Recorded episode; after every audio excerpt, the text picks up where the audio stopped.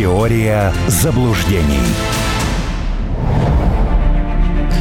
Ну что, возвращаемся в эфир. С нами на связи писатель, член общественной палаты Армен Гаспарян, у микрофона обозреватель радио «Спутник» Илья Харламов. Армен, у нас еще довольно большое количество тем, а, может быть, несколько увеличим темпоритм. А, вот смотрите, а, признали британцы, что «Челленджер 2» первый подбит э, на Украине. Это с одной стороны. С другой стороны, вначале мы забыли упомянуть, но это я, это, так сказать, я забыл упомянуть, что Блинкин с, с властями Дании обсудил поставку F-16. Дания вроде бы дала согласие в качестве пожертвования пожертвования, там так это называется, Нидерланды, есть еще некоторые другие страны. Вот э, что касается Челленджера, F-16 и вообще всего этого железа, как вы видите эту ситуацию? Во-первых, изменит ли F-16, ну прям коротко, да, а, ситуацию на линии соприкосновений, и вот этот Челленджер 2, вроде как первый, сколько их поставлено точно мы не знаем, но тем не менее, для чего это британцы признавали? 19 еще челленджеров осталось. 19. Но это, потерю, это, это мало. Британия, это очень мало. Потерю Британия компенсировать не будет. И без того это очень серьезный удар по репутации. Потому что на сайте Министерства обороны Великобритании было написано, что этот танк участвовал в куче военных конфликтов и никто не мог его подбить. Правда, если вы откроете участие Челленджера, то выяснится, что его там подбивать было просто некому потому что он участвовал в Боснии, Герцеговина и Ирак. Ну, понятно, что ни там, ни там, ни там э, у тебя нету таких э, средств для того, чтобы завалить танк. А совсем другое дело, это ты пришел на родину специалистов по истреблению вот этой вот э, техники. Доказано Второй мировой войной вообще, ну и нынешней ситуации тоже, потому что где Брэдли, где Лео Панзер, теперь там же Челленджер. Второй.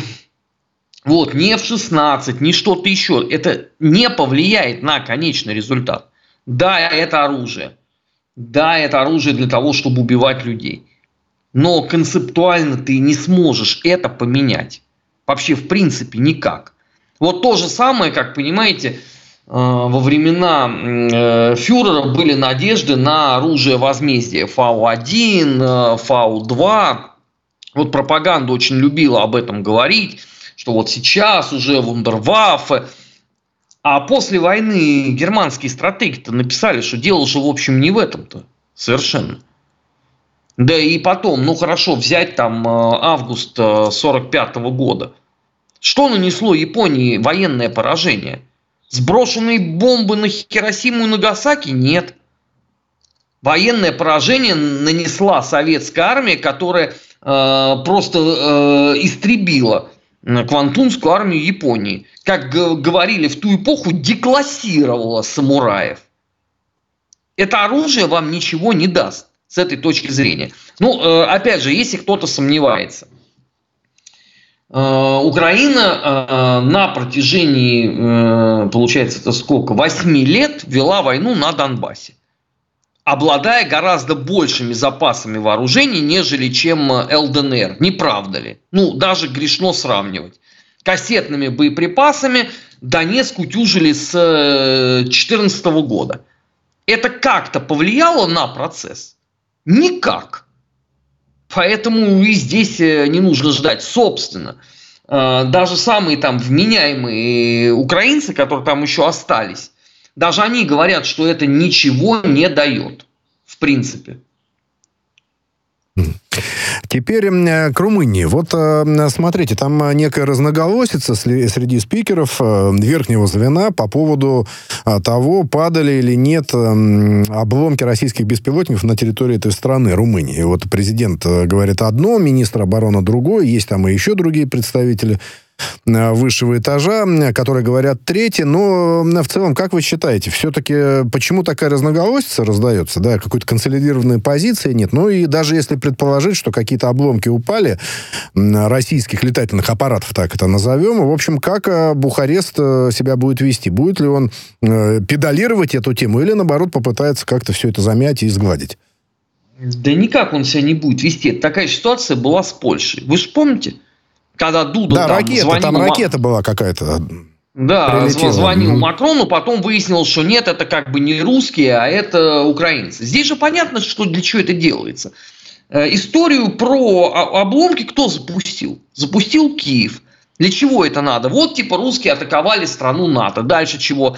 А, а дальше надо, значит, пятую статью Устава Альянса активизировать. А румынам это не нужно. Они сказали нет. Но для того, чтобы еще соблюсти лицо, это же, понимаете, это же еще э, помимо как бы э, какой-то элементарной да, самозащиты в этой глупой ситуации, еще надо политические обстоятельства э, соблюдать. Поэтому вот, пожалуйста, есть э, разногласия. Один говорит, да, это русские там упали. Э, и Кулеба будет на него тыкать пальцем. А другой выйдет и скажет, ну что, какие русские? А зачем? Ну, э, подождите, вот э, в каком месте это должно тогда было происходить? Что является Румынией?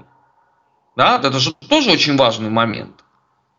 Э, потому что ты когда сначала там открываешь вот это все, я, я вообще был искренне убежден, что речь идет про Молдову. Ну, потому что уже там с этими заявлениями о том, что э, молдавского языка нету, все политическое руководство Молдовы это граждане Румынии, но речь-то про другое шла, правда?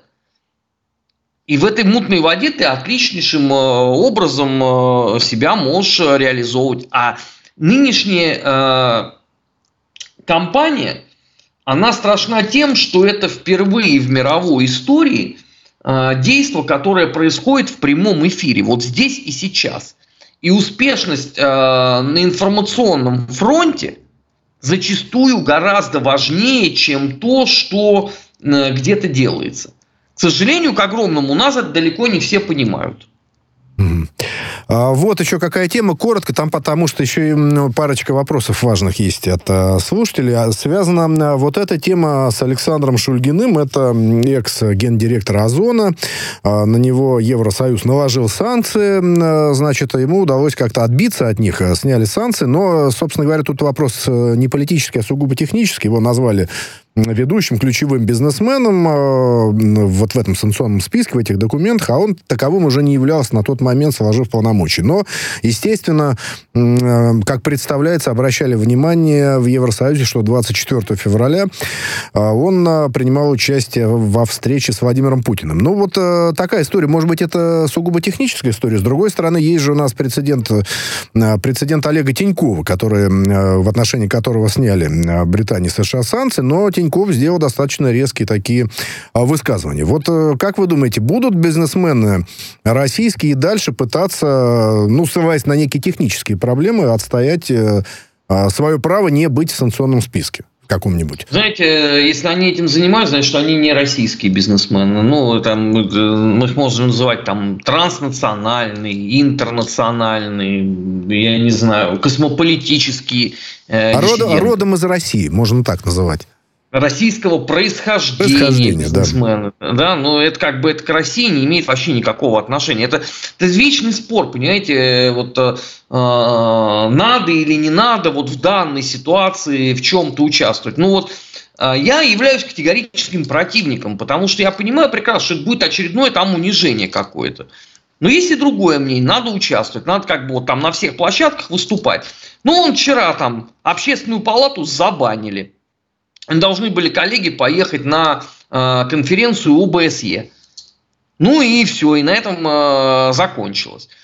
Но из этого надо делать выводы. Хотите вы идти на э, коллаборацию с противником? Ну, значит, все. Ведь э, коллаборация это же не обязательно, вот что ты там взял автомат и пошел там воевать на стороне ВСУ. Коллаборация может быть интеллектуальной, может быть там какую угодно еще. Мне кажется, что человек, который вот этим занимается, он э, для себя делает э, вполне себе э, осознанный выбор. Но среди моих знакомых очень много людей, которые находятся во всех санкционных списках. Я ни от кого из коллег не слышал заявления, давайте мы это оспорим. Если кто-то этим хочет заниматься, ну ради бога, это сознательный выбор. Я не мешаю, пожалуйста. А, вопрос из чата. Что можете сказать об учениях Армении и НАТО и о поездке первой леди Армении на саммит в Киев? Ну, она там, э, первая леди, будет э, психическое неуравновешенное здоровье э, исследовать. Там и самое место. У нее муж – это вот классический типаж психически неуравновешенного человека. Достаточно просто послушать его заявление. Ну, у него явная биполярка, он не отдает себе, в принципе, отчет, что он говорит. Что касается учений, меня это абсолютно не удивляет. Давайте вспомним просто, кто есть Пашинян. Это профессиональный оппозиционер, сидевший, э, сидевший, господи, что у меня с языком уже, э, сидевший многие годы на соросовских грантах. Учителями его были мальчики Левона Терпетросян, это первый президент Армении, независимый, еще там в 90-х э, годах.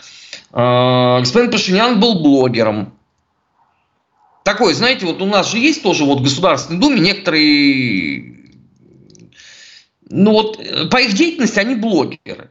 Потому что когда они что-то начинают говорить, ты понимаешь, что как бы вот где там законы, где они. Ну, тем не менее, вот такие тоже есть. Ну, вот товарищ Пашинян такой был в парламенте у них. Воле случая э, пришел к власти. Э, лишил Армению национальной идеи очень быстро. Единственного повода для гордости за сто лет. То есть победа э, в войне Карабахской в 90-х годах это был предмет там, национальной гордости в республике. Пашинян это все исправил. Э, следующая стадия, конечно, разругаться с Россией. Вот он, он именно этим и занимается. Вопрос здесь в другом. Что когда мы поумнеем, когда мы поймем, что если мы исходим из того, что не надо там ничем заниматься, эти страны никуда не денутся, они все равно денутся. Мы не занимались Украиной, мы ее получили. Мы не занимались Молдовой, сегодня был кидок Газпрома на 760 с чем-то э, миллионов долларов и так далее. Вот если мы не занимаемся – будут такие результаты. Потому что можно я вопрос задам, а что мы там делаем? Вот где там наша soft power? Расскажите мне. А, там э, военная база есть, эм, наверное, какие-то... Нет, военная база это не soft power. Э, ну, это не soft, да, это hard, скорее, да. Но есть какие-то да, культурные hard. центры, но есть... Нет, это, это да. не hard power, Илья. Давайте тоже назовем вещи своими именами. Э, военная база русских в Гюмри – это гарант существования Армении как независимого государства. Потому что иначе его просто не будет учитывая ну, да. Э, фактор соседей и сложные достаточно с ними отношения. Где наши усилия soft power? Они где? Ну, надо их, рас... их, надо, их, надо, их надо рассматривать, да. А, я-то помню, что когда был в Ереване, меня поразило американское посольство. Я более грандиозного комплекса сооружений, в общем, а, и не видел, наверное. Крупнейшее. Но это да, но это так, на, реплика. На да. Европы. Угу. И оно является хабом окормляющим еще соседние э, Грузии и Азербайджан. Где там наши усилия? У меня вопрос. У нас вот есть куча структур, которые этим занимаются. Можно показать результаты нашей деятельности? Они в чем? Я тот же вопрос могу задать по поводу Молдовы. По поводу Украины я даже не хочу спрашивать, я это и так знаю. Вот по поводу Армении мне расскажите. В чем результат наших усилий там, многолетний? Ну, Армения, задаю... которая была, в общем, достаточно тепло настроена по отношению к России до недавнего времени. Армен, зададим обязательно этот вопрос ответственным лицам, а может быть даже а, в нашем я, эфире. Я могу заранее сказать, что они скажут, что э, работа проведена колоссальная, деньги э, выделены, открыто 7 кабинетов э, русского языка, правда 6 из них закрыты, потому что некому там учиться. Эту всю хиву я вам могу сам пересказать. Меня интересует влияние на политические процессы. Вот soft power занимается этим. Вот про американское влияние на политический процесс вы только что сами сказали. А меня вот интересует наше русское влияние на политические процессы там. Вернемся к этой теме. У нас впереди еще несколько новостей, связанных с Молдавией. Давайте тоже предварим а, эту часть э, программы вопросом от э, слушателя. А, давно не обсуждали Приднестровье. Давно ли связывались э, с коллегами оттуда? Вот вас спрашивают. По-моему, на прошлой неделе общался. Ну, а что там? Ну, там ничего нового не происходит. Ситуация э, в республике сложная, потому что она оказывается между двух огней. У нее с одной стороны шестой интернационал конокрадов Санду, а с другой стороны э, Хутуралиссимус. Плюс к тому на территории Приднестровья э, крупнейший на территории всей Европы склад боеприпасов. Колбасный. Там если это все, не дай бог, рванет, там не будет половины континента. Потому что там страшные э, запасы оружия. И постоянно идут провокации по этому поводу, политические, не военные. Постоянные вот эти гнусные заявления э, Санду и ее вот этих вот ситных э, друзей, Гросу, Спыну и, и, и все прочие. Единственный есть здесь вариант, это Одесса возвращается в родную гавань. Да, сразу решается вопрос Приднестровья. Все. Потому что от Тартуги до э, Приднестровья, до Тирасполя 40 минут на машине. При, при любом другом варианте Приднестровье будет все время вот находиться в, в таком тлеющем состоянии. Не надо здесь иллюзий никаких. Переходим к Молдавии совершенно логичным образом. Но вот смотрите, 11 соглашение денонсировал Кишинев э, в рамках э, Содружества независимых государств. На этот раз о совместимости радиоэлектронных средств а, ну, такая техническая вроде бы вещь, а, и отчасти военная, а, судя по всему. Ну, на ваш взгляд, а вот зачем последовательно выходить из всяких соглашений? Но если выбран какой-то вектор нынешними властями в Кишиневе, можно же так плавненько идти. Но, тем не менее, демонстративно покидают один за другим эти договоры, соглашения. Для чего, для чего вот таким образом это делать? Отлично, допускай. И чем быстрее они это сделают, тем лучше. Просто давайте сразу на берегу договорим, что мы их обратно не возьмем. Потому что когда им нечего будет жрать, не надо будет заламывать руки в эфире радио «Спутник». Всем вот этим дебилам-гуманистам и орать о том, что 200 лет э, назад э, Бессарабия, ого-го, у нас же это вот эта вечная тема. Поставить Молдову в положение пьющего оленя было великое множество возможностей. Почему они не были сделаны? Потому что а зачем этим заниматься, если Бессарабия и так наша? Потому что приезжает сюда сом этих странных персонышей и начинает рассказывать о том, что все под контролем, все нормалек, еще немножко, еще чуть-чуть. Ну и где конечный результат? Нету. Два последних электоральных цикла следовал разгром наших кандидатов. Потому что они больше агитировали в России, а не в Молдове. Потому что это странно, когда я включаю «Россия-24», а мне рассказывают про электоральный цикл в Молдове. Кому он интересен? Объясните мне, пожалуйста. Кроме профессионалов. Профессионалы и так знают, что там происходит. Они привыкли, что если они вот здесь в России засветятся, вот это свое АННН где-нибудь споют, то уже все нормально, избирательная кампания пошла. Только против них, если раньше играли дилетанты или дебилы, вроде Михая Гимпу, то сейчас с ними сыграли по-взрослому. И играла не Санду, дура, а играл э, Дерек Хоган, в тот момент посол Соединенных Штатов, а после этого пошедший на повышение в Госдепартаменте. Именно он курирует теперь вообще все постсоветское пространство. Вы же когда, э, Илья, когда вы садитесь играть с гроссмейстером, у вас же нету мысли о том, что вы его сейчас победите, правда же? Да лучше с Вы будете думать, лучше... на каком ходу лучше сдаться. Да, да лучше не садиться с ним играть, с гроссмейстером-то. Ну, если вот вам пришлось, да, ну, у вас да. нету понимания, что вы его сейчас, извините, детским матом сделаете. А у нас почему-то при словах там Украина, Молдова, Армения, еще там ряд других стран, у нас был, была абсолютная убежденность, что нам стоит только появиться, расправить богатырские плечи, и враг падет и на, значит, поставить на грудь э, врагу ногу, торжественно спеть «Марш вперед, труба зовет марковские роты». А вышло наоборот. Мы не успели еще выйти э, и раскланяться, как нам э, мечом э, просто перерубили тело на две части. И оно рухнуло. Вот и вся наша история. Потому что этим надо заниматься. Извините, пожалуйста, если у нас Газпром пал жертвой вот этих дураков старых, которые ходили и говорили, в Молдове все под контролем, там есть Воронин. Потом они с придыханием говорили, там есть Дадон.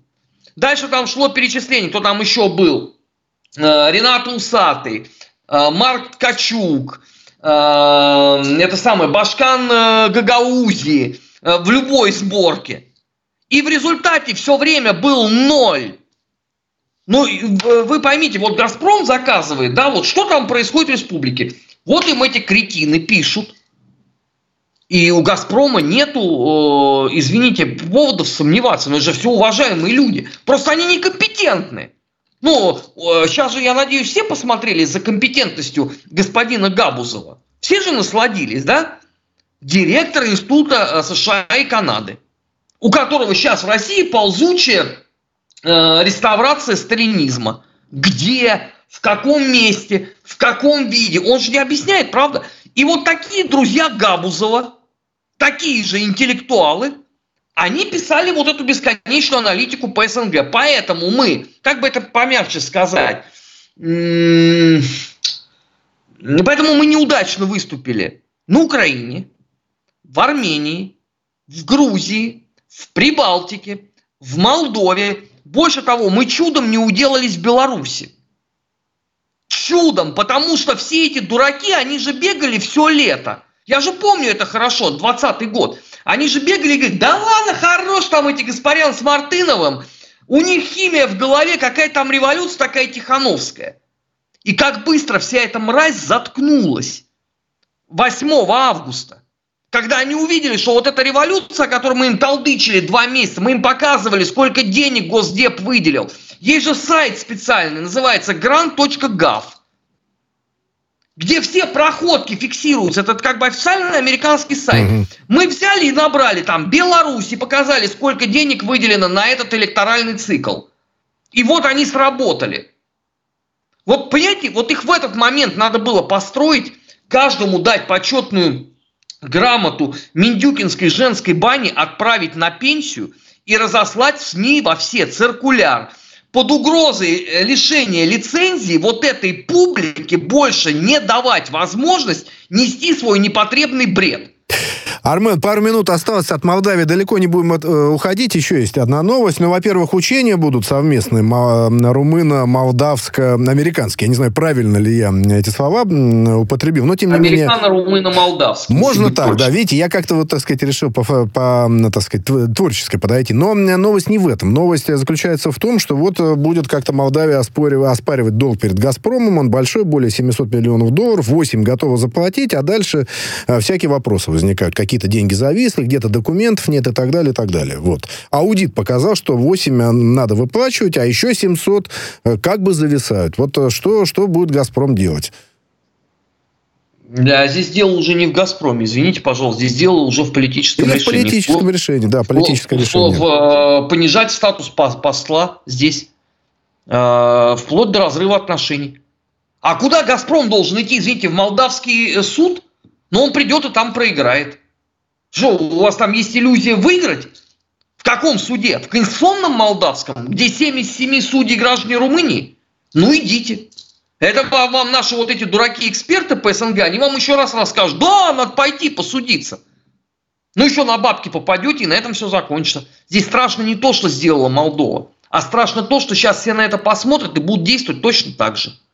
Вот результат деятельности наших вот этих аналитиков – ну да, добавлю, что в «Газпроме» заявляют, что компания право за собой оставляет э, прекратить поставки газа в Молдавию полностью из-за нарушения контрактных условий. А, собственно, этот договор был подписан в 2022 году, как, опять же, заявляют «Газпроме», на выгодных для Кишинева условиях. Армен, спасибо. Мы общались с членом общественной палаты, писателем Арменом Гаспаряном. У микрофона работал Илья Харламов. Теория заблуждений.